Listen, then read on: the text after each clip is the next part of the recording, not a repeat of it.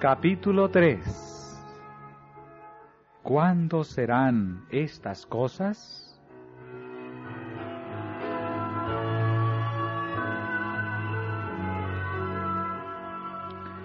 Las palabras de Cristo habían sido pronunciadas a oídos de gran número de personas. Pero cuando Jesús estuvo solo, Pedro, Juan, Santiago y Andrés vinieron a él mientras estaba sentado en el monte de las olivas. Dinos, le dijeron, ¿cuándo serán estas cosas? ¿Y qué señal habrá de tu venida y del fin del mundo? En su contestación a los discípulos, Jesús no consideró por separado la destrucción de Jerusalén y el gran día de su venida. Mezcló la descripción de estos dos acontecimientos. Si hubiese revelado a sus discípulos los acontecimientos futuros, como los contemplaba él, no habrían podido soportar la visión. Por misericordia hacia ellos, fusionó la descripción de las dos grandes crisis, dejando a los discípulos estudiar por sí mismos el significado.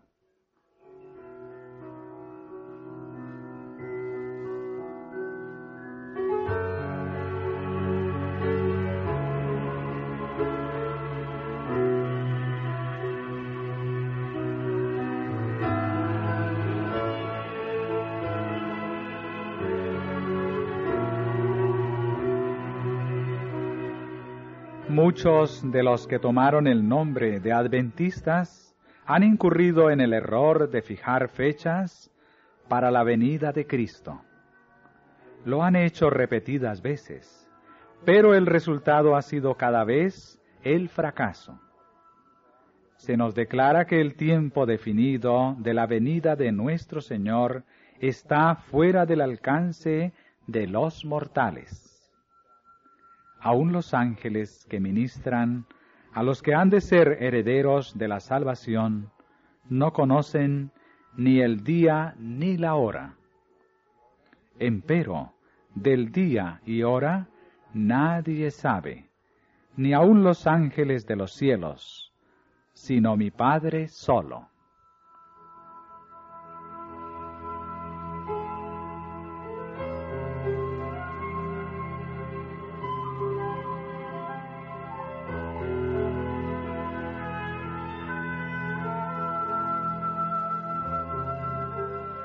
No hemos de saber el tiempo definido, ni para el derramamiento del Espíritu Santo, ni para la venida de Cristo.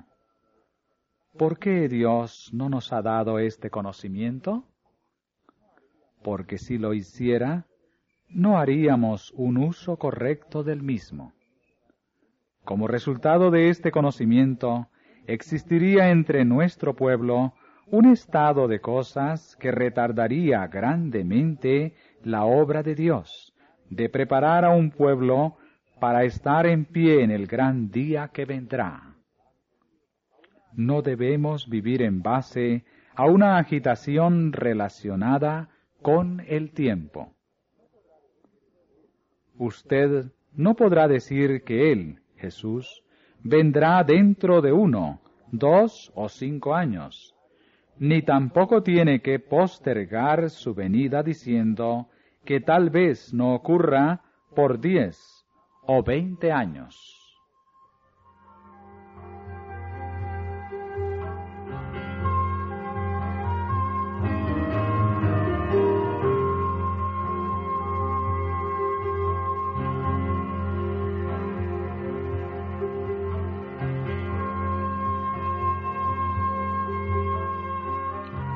Nos estamos acercando al gran día de Dios. Las señales se están cumpliendo. Y sin embargo, no tenemos un mensaje que nos diga el día y la hora de la aparición de Cristo. El Señor nos ha encubierto sabiamente este asunto para que siempre podamos estar en un estado de expectación y preparación para la segunda aparición de nuestro Señor Jesucristo en las nubes del cielo.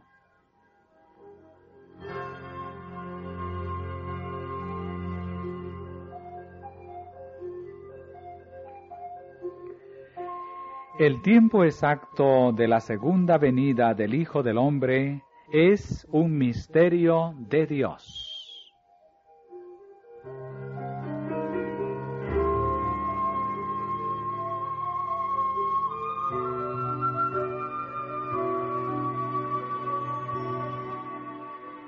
No pertenecemos a ese grupo que define el tiempo exacto que transcurrirá antes de la segunda venida de Jesús con poder y gran gloria. Algunos han fijado una fecha, y cuando ésta ha pasado, su espíritu presuntuoso no ha aceptado la reprensión, sino que han fijado otra y otra fecha. Pero muchos fracasos sucesivos los han acuñado como falsos profetas.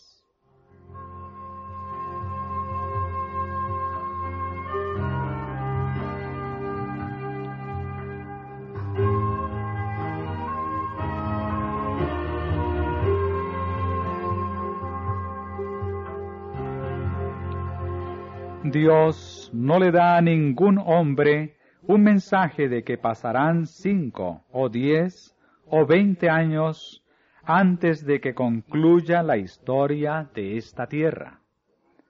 Él no quiere darle a ningún ser viviente una excusa para demorar la preparación para su venida. Él espera que nadie diga, como lo hizo el siervo infiel, mi Señor tarda en venir, porque esto conduce a un descuido temerario de las oportunidades y privilegios para prepararnos para ese gran día.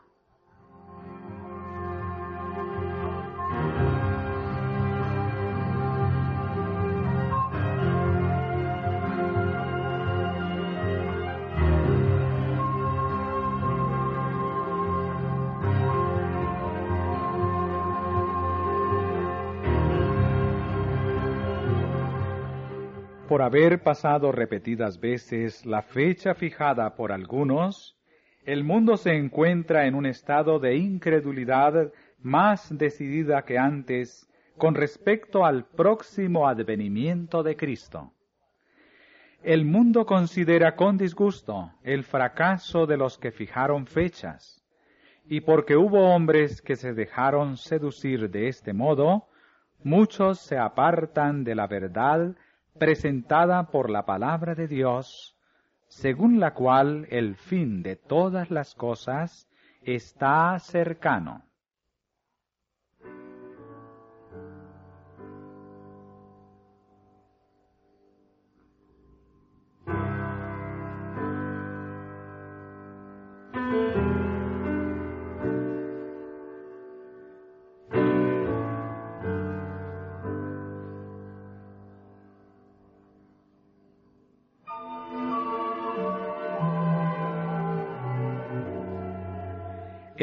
Que el hermano A. G. Daniels ha fijado fecha, por decirlo así, declarando que el Señor vendrá dentro de cinco años.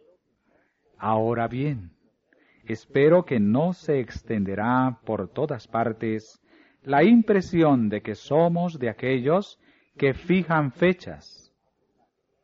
Que no se hagan tales comentarios no hacen ningún bien. Que no se trate de conseguir un reavivamiento en base a ninguno de esos argumentos, sino que se use de la debida cautela en toda palabra que se expresa, para que los fanáticos no se apoderen de nada que les permita crear una excitación que entristezca al Espíritu Santo. No queremos agitar las pasiones de la gente para desatar una conmoción en la que se excitan los sentimientos y los principios pierden el control. Siento que necesitamos estar en guardia por todos lados, porque Satanás está activo para hacer todo lo posible a fin de insinuar sus estratagemas y ardides, que serán un poder para hacer daño. Debe temerse cualquier cosa que suscite una conmoción, que cree una excitación sobre una base equivocada, porque la reacción seguramente vendrá.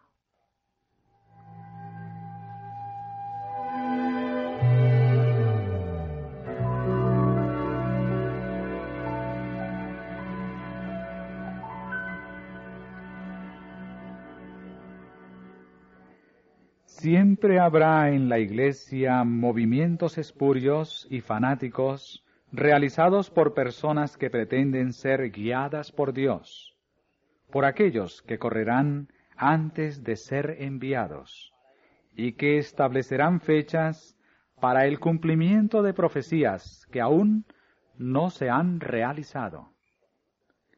El enemigo se regocija con este proceder porque sus repetidos fracasos y su desviación de la atención hacia puntos falsos provoca confusión e incredulidad.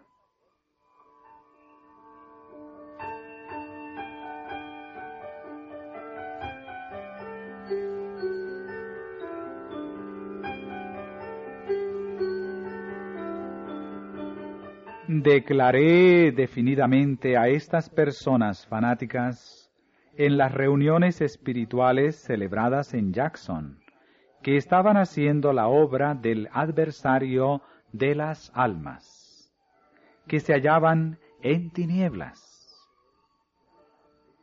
Pretendían poseer una gran luz según la cual el tiempo de gracia terminaría en octubre de 1844. Entonces declaré en público que al Señor le había placido mostrarme que no habría una fecha definida para el mensaje dado por Dios desde 1844.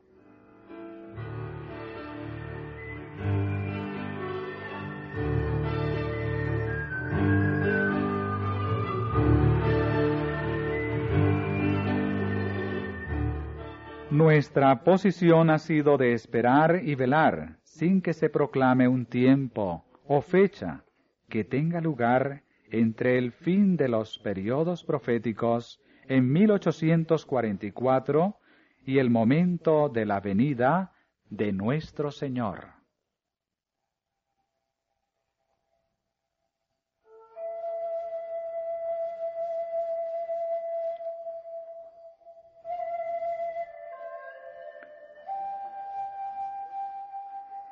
La gente no tendrá otro mensaje acerca de un tiempo definido.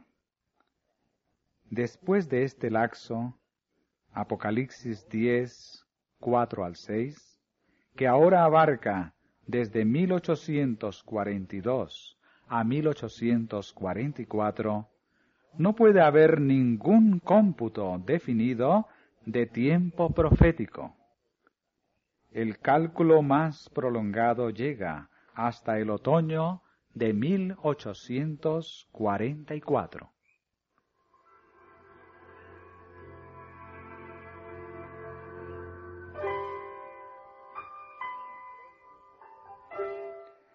Se me mostró el grupo presente en la conferencia. Dijo el ángel, algunos serán alimento para los gusanos algunos sufrirán las siete últimas plagas. Algunos estarán vivos y permanecerán sobre la tierra para ser trasladados en la venida de Jesús.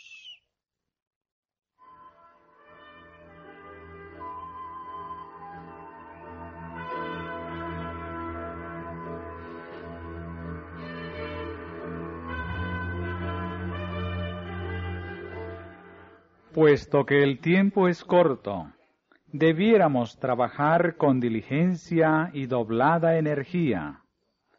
Nuestros hijos quizás nunca entren en la universidad.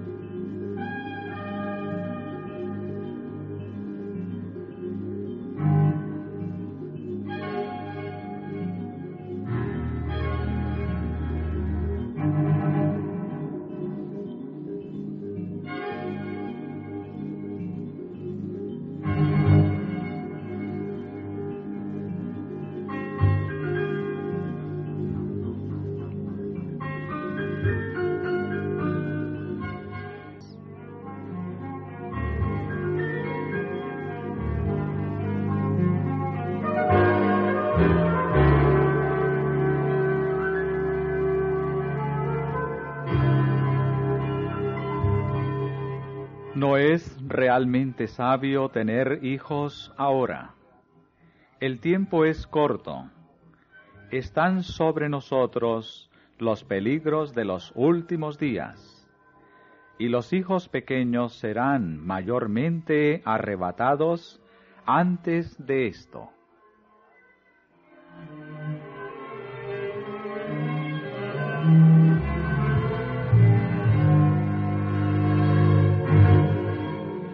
En esta época del mundo, cuando las escenas de la historia terrenal están por clausurarse pronto y estamos por entrar en el tiempo de angustia como nunca lo hubo, cuantos menos sean los casamientos contraídos, mejor para todos, tanto hombres como mujeres.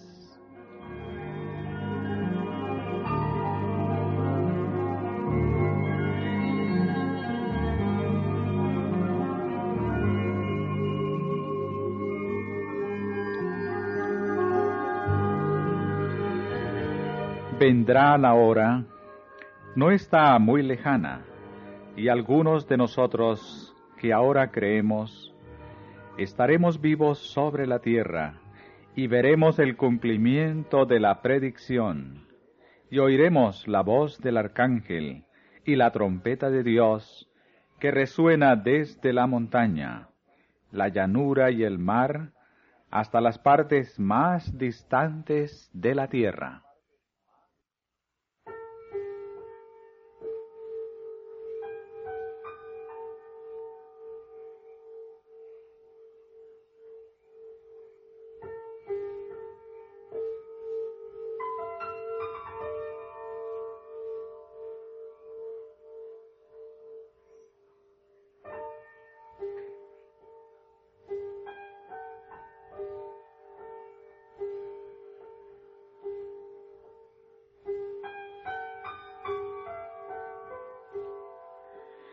El tiempo de prueba está precisamente delante de nosotros, pues el fuerte pregón del tercer ángel ya ha comenzado en la revelación de la justicia de Cristo, el Redentor que perdona los pecados.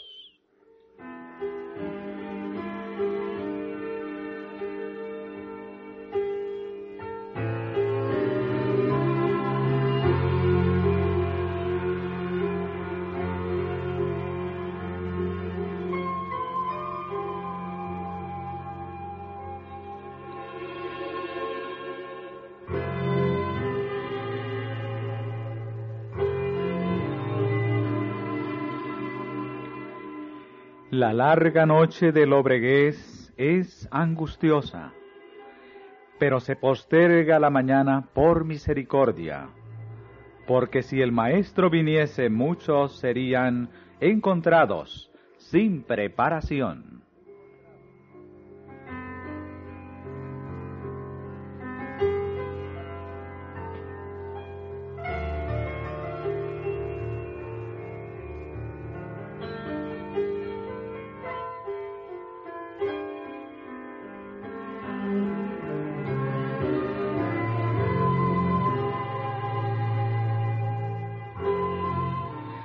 Los adventistas, después del gran chasco de 1844, se hubieran aferrado a su fe y hubieran ido unidos en pos de la providencia de Dios, que abría el camino, y si hubieran recibido el mensaje del tercer ángel, y si lo hubieran proclamado al mundo con el poder del Espíritu Santo, habrían visto la salvación de Dios el Señor hubiera obrado con poder mediante sus esfuerzos. La obra se habría terminado y Cristo habría venido para recibir a su pueblo y darles su recompensa. No era la voluntad de Dios que se demorara así la venida de Cristo. Durante cuarenta años, la incredulidad, la murmuración, y la rebelión impidieron la entrada del antiguo Israel en la tierra de Canaán. Los mismos pecados han demorado la entrada del moderno Israel en la Canaán celestial. En ninguno de los dos casos faltaron las promesas de Dios. La incredulidad, la mundanalidad, la falta de consagración y las contiendas entre el profeso pueblo de Dios nos han mantenido en este mundo de pecado y tristeza tantos años.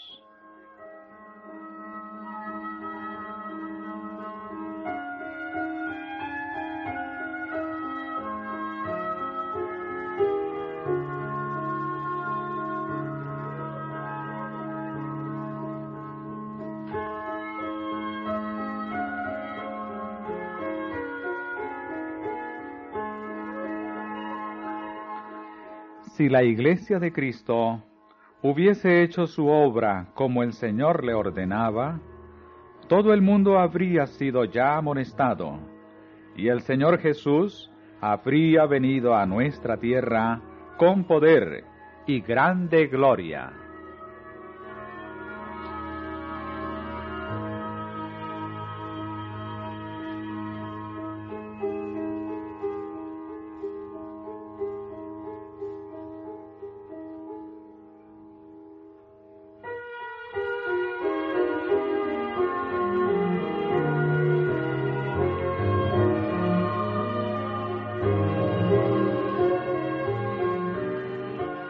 Los ángeles de Dios, en sus mensajes dados a los hombres, representan el tiempo como algo muy corto. Así es como siempre me ha sido presentado. Es cierto que el tiempo ha sido más largo de lo que habíamos esperado en los primeros días del mensaje. Nuestro Salvador no apareció tan pronto como lo esperábamos. Pero, ¿ha fallado la palabra de Dios? Nunca. debiera recordarse que las promesas y las amenazas de Dios son igualmente condicionales. Tal vez tengamos que permanecer aquí en este mundo muchos años más debido a la insubordinación, como les sucedió a los hijos de Israel. Pero por amor de Cristo, su pueblo no debe añadir pecado sobre pecado, culpando a Dios de las consecuencias de su propia conducta errónea.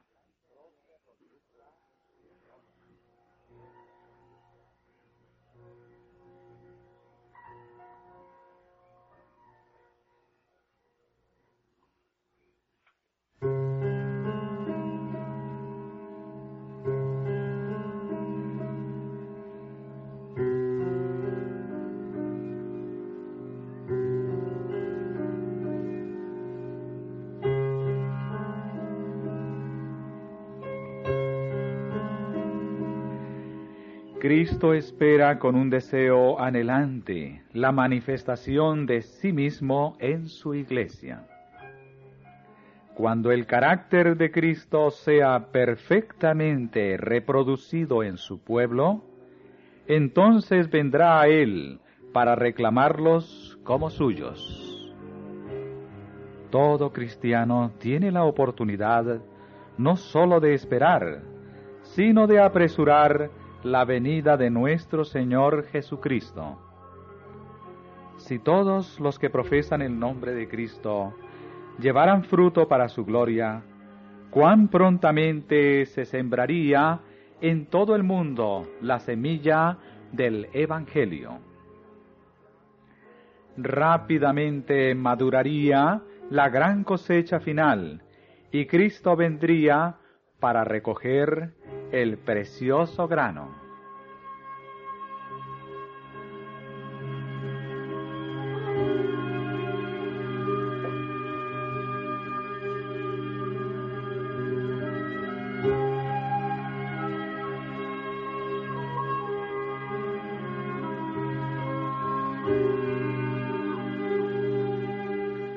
mediante la proclamación del Evangelio al mundo, está a nuestro alcance apresurar la venida de nuestro Señor. No sólo hemos de esperar la venida del día de Dios, sino apresurarla.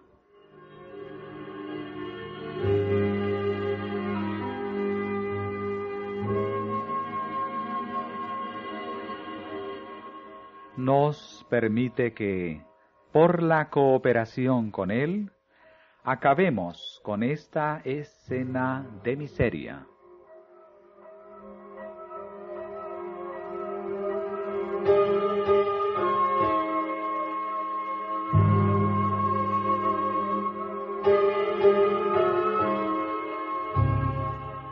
Con infalible exactitud, el Ser Infinito sigue llevando una cuenta con todas las naciones mientras ofreces su misericordia con invitaciones al arrepentimiento, esta cuenta permanece abierta. Pero cuando las cifras llegan a cierta cantidad que Dios ha fijado, comienza el misterio de su ira.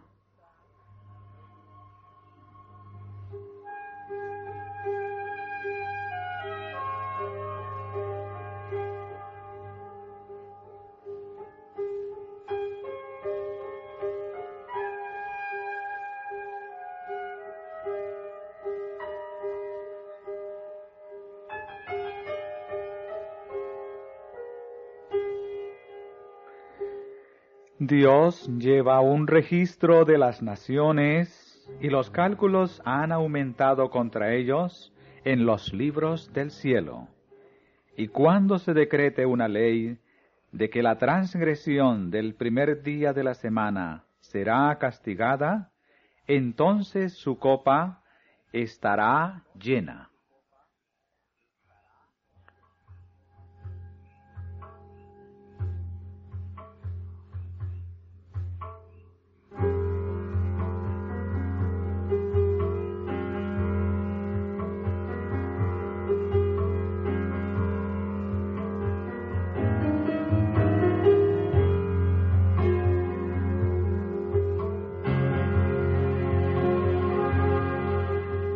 Dios mantiene una cuenta con las naciones.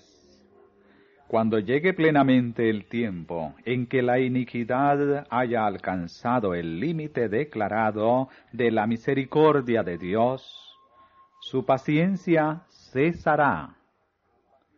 Cuando las cifras acumuladas en los registros del cielo indiquen que está completa la suma de la transgresión, la ira vendrá.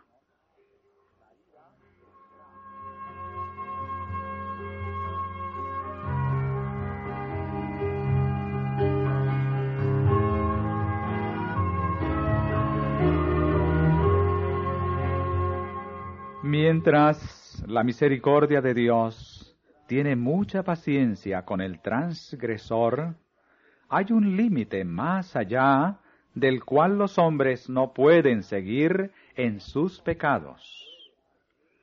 Cuando se llega a ese límite, se retira el ofrecimiento de la gracia y comienza la ejecución del juicio.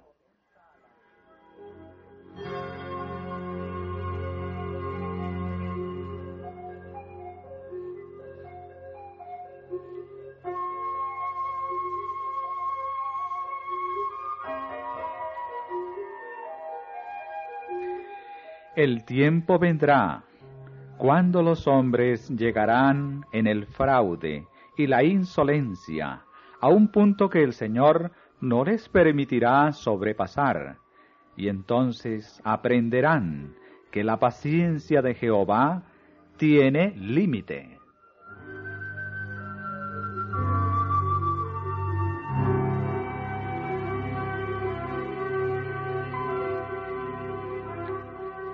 Hay un límite más allá del cual los juicios de Jehová no pueden ya demorarse.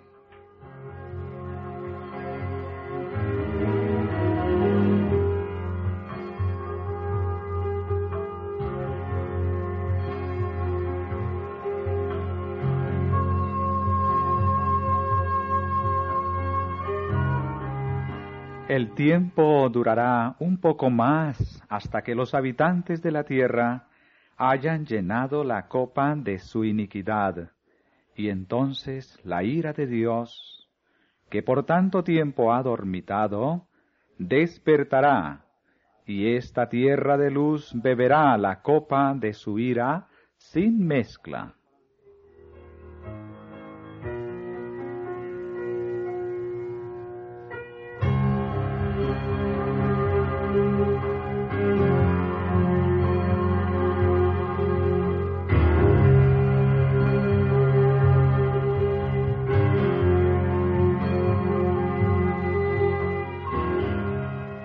La copa de iniquidad está casi llena y la justicia retributiva de Dios está por descender sobre los culpables.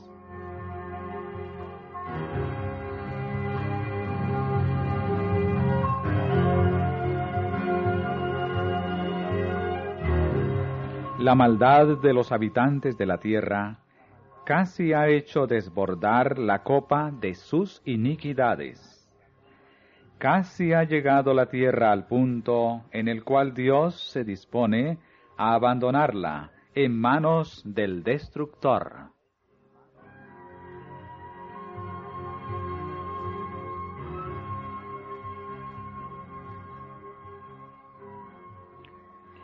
La transgresión casi ha llegado a su límite. La confusión llena el mundo, y pronto un gran terror vendrá sobre los seres humanos. El fin está muy cerca. Nosotros, que sabemos la verdad, debiéramos estar preparándonos para lo que pronto se desatará sobre el mundo como una sorpresa abrumadora.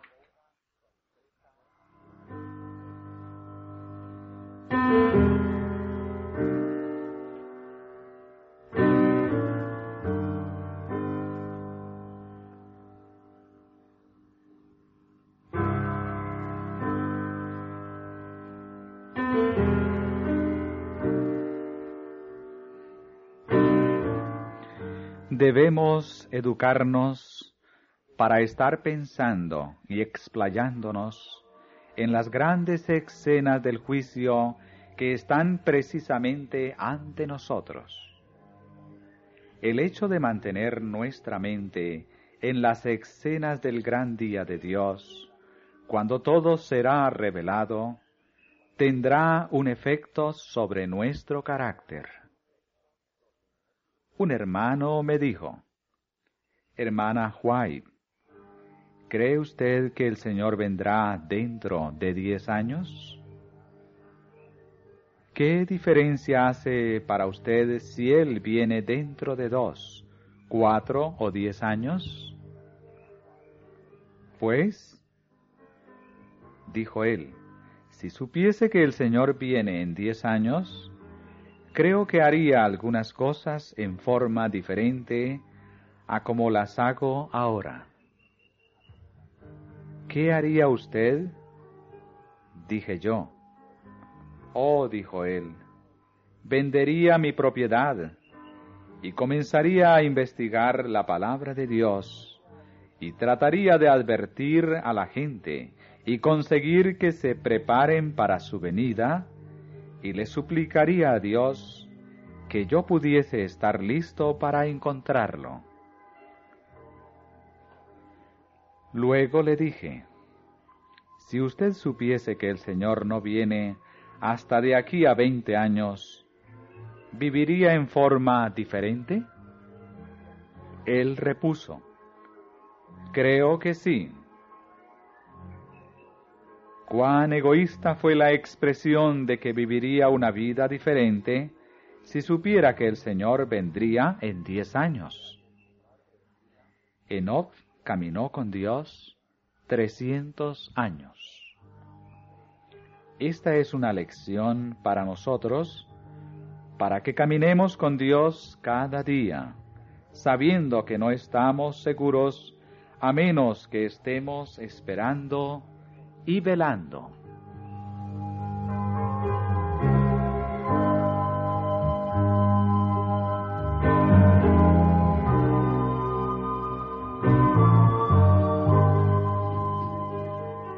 Ojalá que el Señor no dé descanso día ni noche a aquellos que ahora son descuidados e indolentes en la causa y la obra de Dios.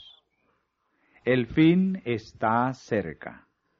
Esto es lo que Jesús quisiera siempre mantener ante nosotros, la brevedad del tiempo.